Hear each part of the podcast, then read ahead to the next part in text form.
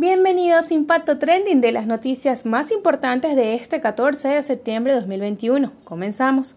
Seis delincuentes secuestraron y estrangularon a una mujer por presuntamente ser informante de organismos de seguridad. Exiliados regresan y reclaman terreno. Oposición no termina de definir candidaturas unitarias.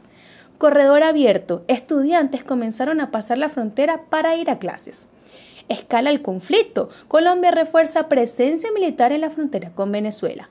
Italia evalúa solicitud de extradición de Rafael Ramírez. Se espera respuesta en las próximas semanas.